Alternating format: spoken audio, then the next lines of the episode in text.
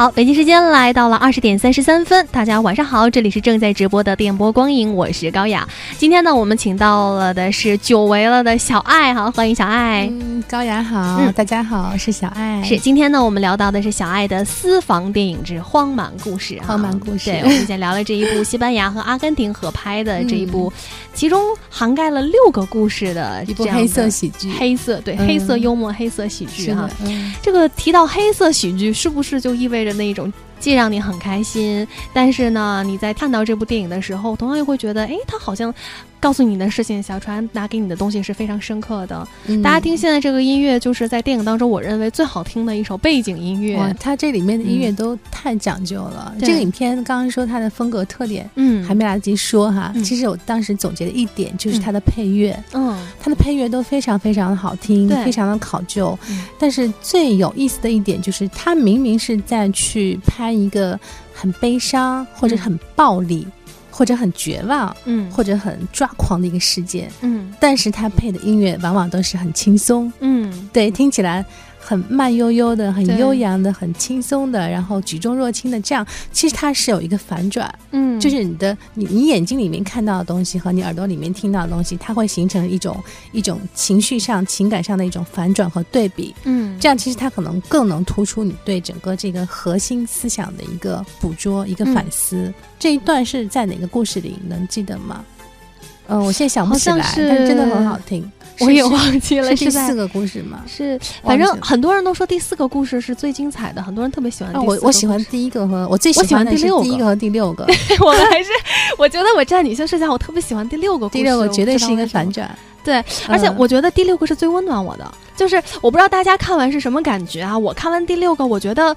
特别温暖我，让我又相信爱情了。我不知道为什么，就是我一点没有看到黑色。他给你的是一个讽刺，其实。但是你知道，我待待会儿我们可以依次梳理一下，一个一个聊一下，看他到底传达了是一个什么样的故事哈。那微信平台上刚才也有很多朋友在留言了，也欢迎大家积极跟我们互动一下。那今天呢，我们会发出三张一百元的爱先锋的代金券哈。嗯，在微信平台上还是有很多人跟小爱问好，像小小黄呀，还有。这个叫什么？写了一个繁体字，呃，还有一个紧凑的旋律，然后还有看。啊，等等啊，都在。好感动啊！我这么久没来，你们还记得我？他们还有很多的评论，紧凑的旋律说：“他说很多人都说荒蛮故事是关于复仇的。他说可以我之见呢，复仇只不过是一种表现手法。六个故事真正的核心却是每个人心中潜藏的荒蛮野性。是的，他说性。对他说到隐藏的野性呢，不禁想起了波兰斯基的那部，呃，文明的野蛮人。”他说：“波兰斯基用了一个剧场的小格局，在一个封闭空间内，通过言语与行为的刺激记录情绪的失控，就像文明的野蛮人这个偏正词组所暗示的，文明不过是心底。”不啦不啦不啦，这位同学一定是一个特别资深的一个影迷。嗯嗯，他还提到，哎，波兰斯基好像也是小爱特别喜欢，也是我很喜欢的。上回小爱还跟我推荐过《水中刀》，水中刀。对，但我觉得那个片子好文艺，我觉得我好像都没有看懂，就看了，看完看完之后啊，还有笑看人生说小爱喜欢你哦，真的。然后还有小黄也说说小爱姐真的是很懂电影，非常喜欢小爱姐啊，谢谢大家。我我我们还是聊回到这个呃荒蛮故事本身啊，我们梳理一下这六个故事哈，可能在这六个故事当中，我跟小爱也会有一些不太一样的点。哎，我插一句，但是我对我也想插一句，我听说这个原来是七个故事，原来他是想对应那个七宗七宗罪，哦，但可能因为他最后一个故事可能篇幅太短了，嗯，所以那个达米安拍到最后就中途说，哎，算了，我放弃了，我干脆就到第六个就算了。所以他是六个故事，嗯嗯，我没有求证过哈，我听到的是原来是七个，我倒是看到过说这部电影跟《七宗罪》是有一点有有对应吗？好像是有一些，因为《七宗罪》也是反映大家的这个这这是人性的各种贪婪。刚刚他你讲的什么复仇啊，嗯，各种我们我们可以一个个来聊。对这个紧凑的旋律，我觉得他有句话说特别好，他说荒 荒蛮故事关于复仇的嘛，我也觉得这六个故事都是在讲复仇，而且他讲的是。这个人对于复仇不同的方式，以及他们不同的结果，他们对于复仇不同的心态。嗯，我刚对我刚才想插的一句是这个，就是很多人说《荒蛮故事》是阿根廷版的《天注定》，但是又有很多人说《天注定》拍的和《荒蛮故事》差了好几条街。哦，好几十条街，好吧？可是可是我我我我我想说句心里话啊，我觉得我怎么觉得《天注定》还可以呢？对你上次好像说过你喜欢，但是但是《天注定》呢，它没有普适性，就是我会觉得它可能中国人看会。会很有感触，但是国外的人看可能会一般。但是我告诉你他们的区别哈，天注定他的视角，他是一个受害者的视角，嗯，他来告诉你，他来痛斥控诉这个体制。但是荒蛮故事，它是一个上帝视角，嗯，他在控诉人，他控诉的是人类的本性，嗯，人类的兽性，嗯，啊，人人性当中，人性当中一些比较黑暗或者不太美好的东西，嗯，他是一个上帝视角，他没有控诉某一方。嗯，或者某一个特定的族群，对，就是大家都有罪，对，就是就你们的罪的促成的一块儿，对他，所以他给你的是一个普世，嗯，天注定，它只是一个小格局里面的某一某一个东西，嗯，对。在这一部电影当中，不是有六个故事吗？其实，在看这部电影，我还想到了《云图》，就是《云图》也是拍了六个故事，而且它其中其实的平行蒙太奇做的非常对对对，而且它也是在控诉人性的贪婪呀，而且它六个故事是有一些关联的，比如说因为你们的贪婪而造成了啊，到到以后远古的这个很多很多世纪以后的人类的这个状态，其实我觉得是是有一点相像的，嗯。你觉得？我倒没想过像云图，我觉得云图可能还不太一样，因为云图它的本质它是讲的是呃因果，嗯，它更多它讲的是因果循环，它六个不同的故事发生在不同的年代，嗯，但是它 somehow 它总是一个故事会跟另外的下面一个故事会有一个关联，嗯，它讲的就是因为有了前面的因。嗯，所以有了后面的果。嗯，但是荒蛮故事它其实六个故事它其实没有什么太直接的这种关联，但是它们有一个共性，它讲的就是人类的这种荒唐、荒唐、嗯、荒诞。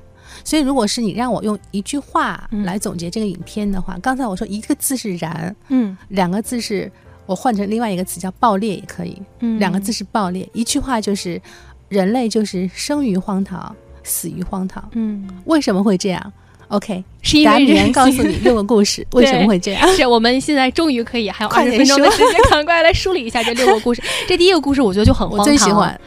这第一个故事就很荒唐，看完之后你就觉得它在现实生活当中不可能发生。嗯，但是你看完这六个故事之后，咱们都找着原型了。这原型是什么，我就不说了哈，大家可以自己上网去搜一下，有很多说的这六个故事在现实生活中我们都找到案例了。嗯，当然就是这这些我们也不好不好来它做对比啊。咱咱们先来讲第一个故事。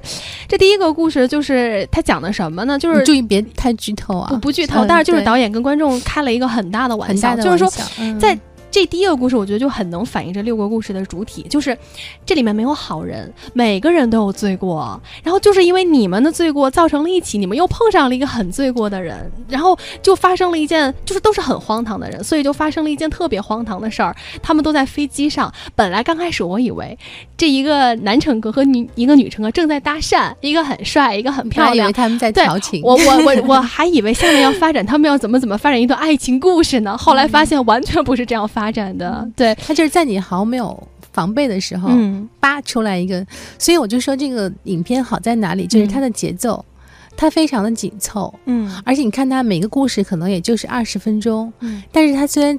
只是二十分钟，他所有的人物的性格，嗯，包括他这个故事的讲述都非常的饱满，嗯，你丝毫不会觉得说因为他的篇幅短，对，所以好像没有被完整的呈现出来，嗯，非常非常饱满，甚至有过之而不及，嗯，所以为什么就说我喜欢他，就是他非常非常的紧凑，嗯，节奏非常把握的非常的好，对我觉得这一点是而且很跳，嗯，就是这种节奏其实它很适合，很符合现代人的这种观影的这种喜好，因为我们现在。大部分就比如看微信、看微博，都是这种碎片的时间。嗯，你不会说你花很长很长时间，你去看一个很长的东西。其实很多人是没有耐心的。嗯，很拖沓。对，除非是文艺片或怎样。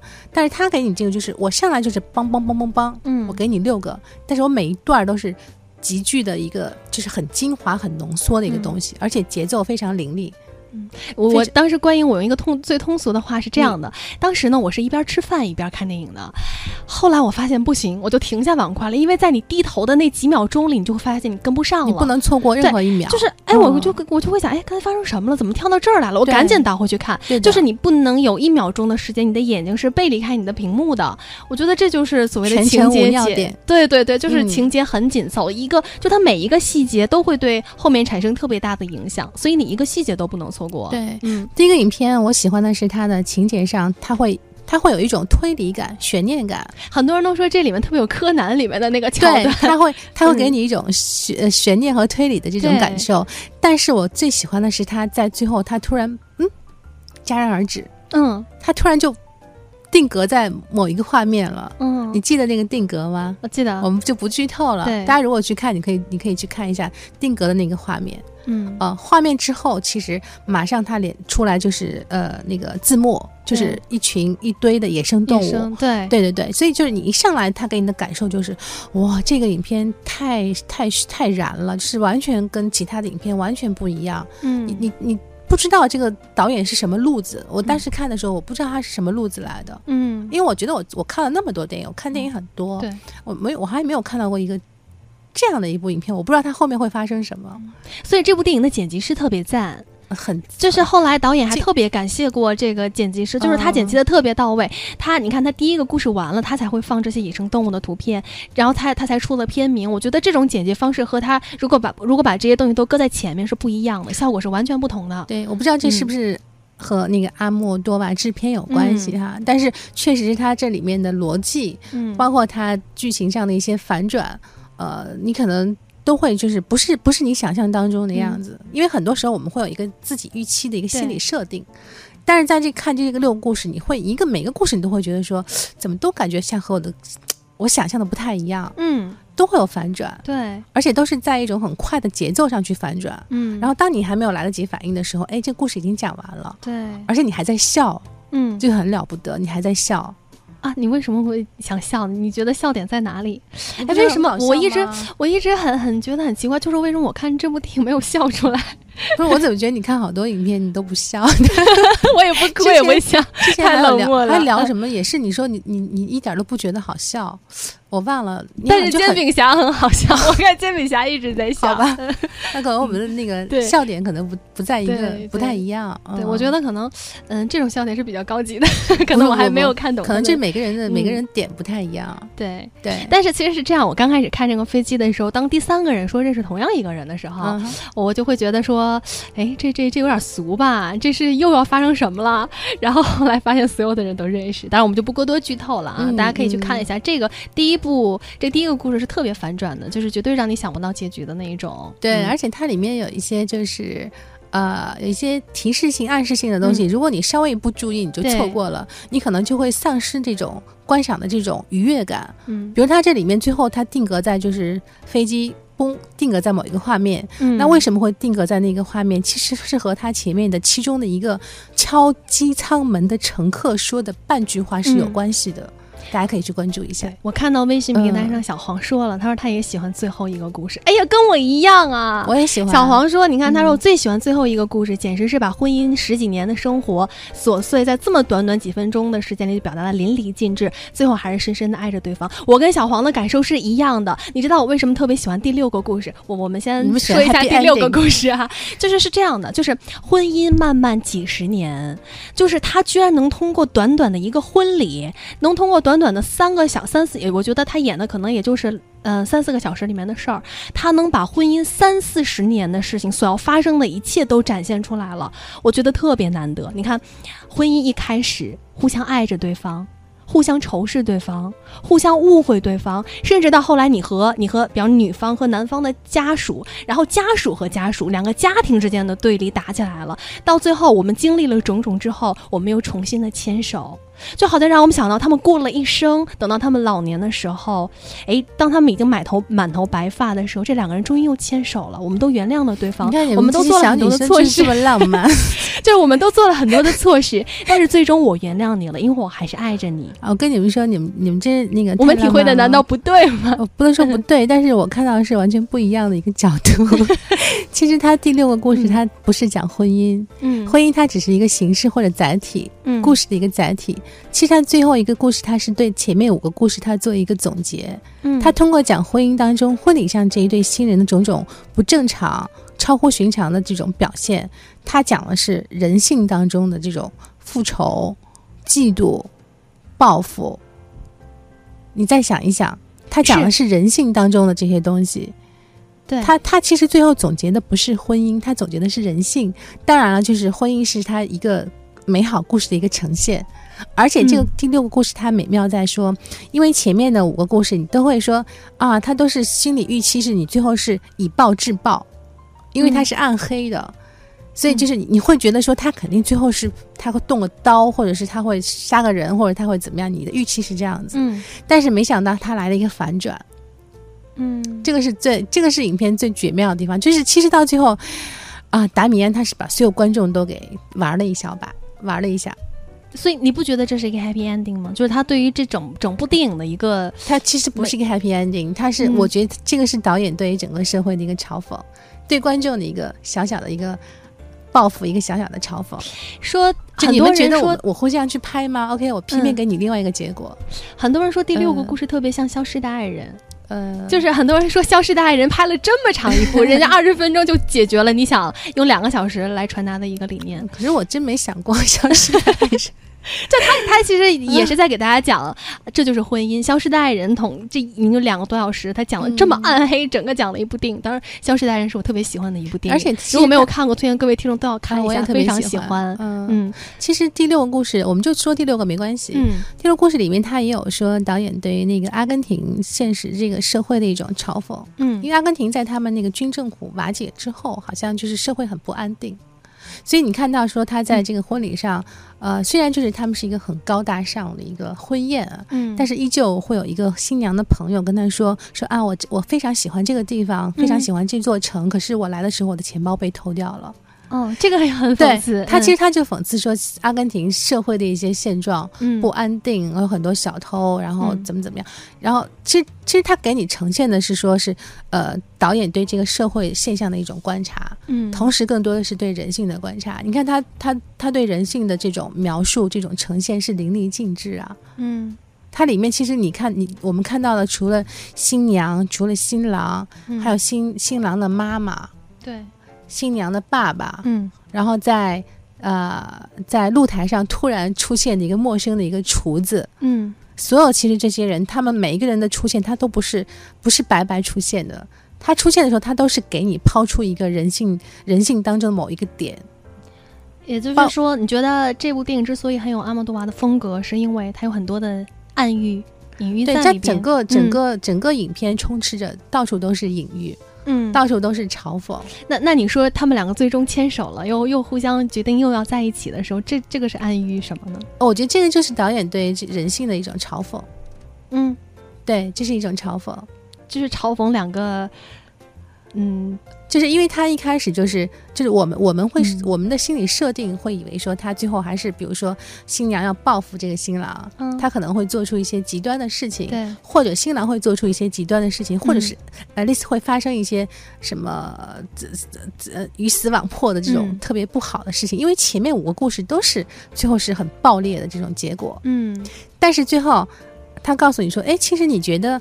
呃，人生人性就是这么简单吗？其实不不一定就是这么简单。嗯，可能你们现在期待的是看到这样的一个结果，但是，哎，其实偏偏老天给你的是另外一个结果。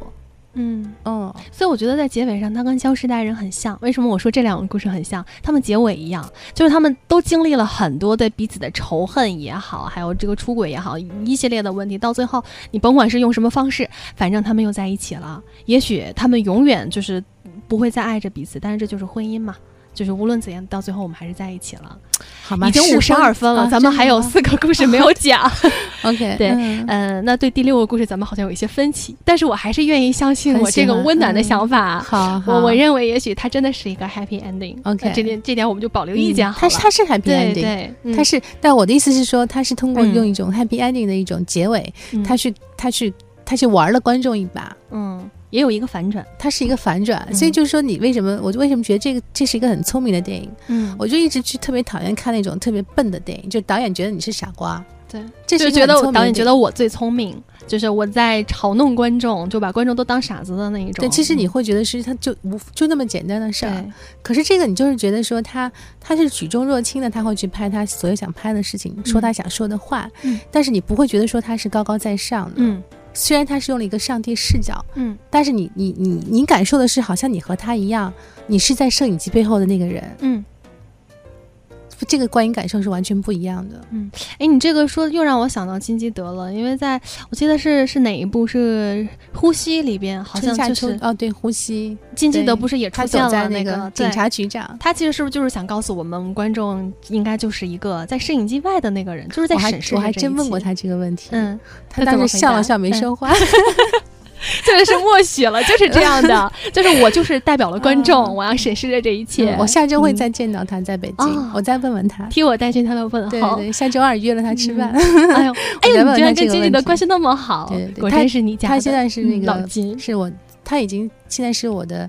有老师真的是老从偶像变成老师，我觉得我也很荣幸。嗯，我真的我也很欣赏金基德的电影，因为他拍电影我都觉得，因为我很喜欢看，简单来讲虐心嘛，很喜欢看虐心的电影。他的电影都是那种有一点虐心，而且有四个故事，亲爱的。对，还有四个故事。对，咱们第二个故事又说跑题了。这第二个故事，哎，我觉得第二个故事是一个挺温暖的结局。我也觉得它为什么是温暖？我天，你不觉得？哎，你不觉得？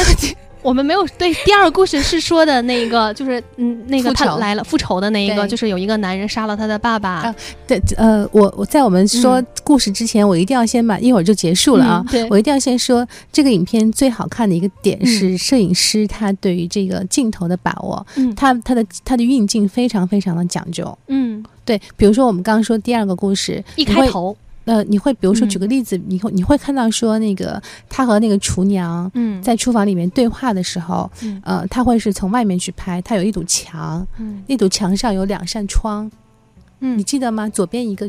方框，我记得。左边一个洞，这个跟王家卫的好像有点像。对，然后他那个摄影机是从那个两扇窗的中间，嗯，去拍那两个洞，去拍两个洞后面那两个人物，嗯，然后包括在第三个故事就是公路追逐的那场戏，嗯，他有几个镜头他是拍的，他是把那个摄影机是架在了那个车汽车的保险杠上去拍的，嗯，所以你会看到说他那个视点特别低，你感觉他就是平贴着侧平贴着那个地面，嗯，一路拍过来的，所以它。从视觉上，它会给你造成一种特别紧张的这种压抑感、代入感，但是同时你会觉得说那种感受特别怪异，因为它确实它机器架设的位置特别怪异，因为没有人会那样去架设它那样的一个机器。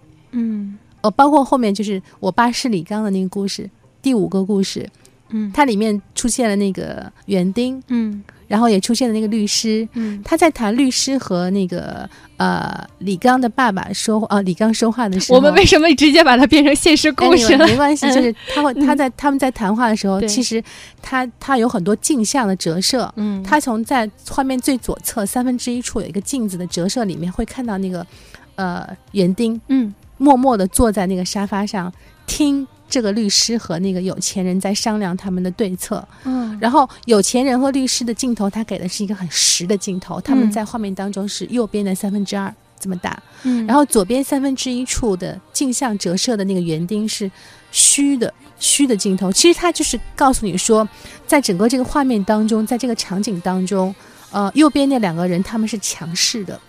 嗯，他们掌握了话语权。嗯，然后那个园丁他是一个很弱势的一个人，所以他就是虚虚的。嗯，呃，小小的、弱弱的出现在画面的某一角，因为他不能去掌握自己的命运。嗯，它很多很多这样的画面，很多很多这样的镜头，非常非常的高超精湛。哎，听小阿姨说，好像还真的是有很多的很多这样的镜头，他镜头真的是不一般。我觉得他每一个镜头一定是他仔细仔细想好了，想了一百遍、两百遍之后才去拍的。嗯，每没有一个多余的，就是呃或者没有用的镜头。嗯，而且他那个很多角度是很有特点。嗯，特别比如说那个公路追逐那场那场戏，最后那个车子掉到掉下去掉到河里的时候，他很多就是。上上下下的车里车外的这种镜头的这种呃转换场景的转换，你会看到说就是特别有代入感。对，而且我觉得我你说到第三个故事，我特别想说一句，第三个故事我认为是这六个里面最讽刺的，就是两个人因为这么点小事打起来了，后来变成了两个骷髅，而且还是相拥而泣的感觉，你知道吗？我估计警察发现他们都觉得这是两个人为爱殉情了。对，所以那句话是最讽刺的。对，激情。犯这样的犯罪是属于激情，激情是犯罪。其实这个就是这个警察一句话，就是他把整个故事做了一个很冷幽默的一个处理。这个冷幽默其实他就是在嘲讽，对他嘲讽为什么人会那样冲动。嗯，哎，小爱说的真的是冲动是魔鬼。对，呃，来不及说了，你看已经五十八点五十二分了，怎么这么快过？对，其实还没有说完，这只能到这。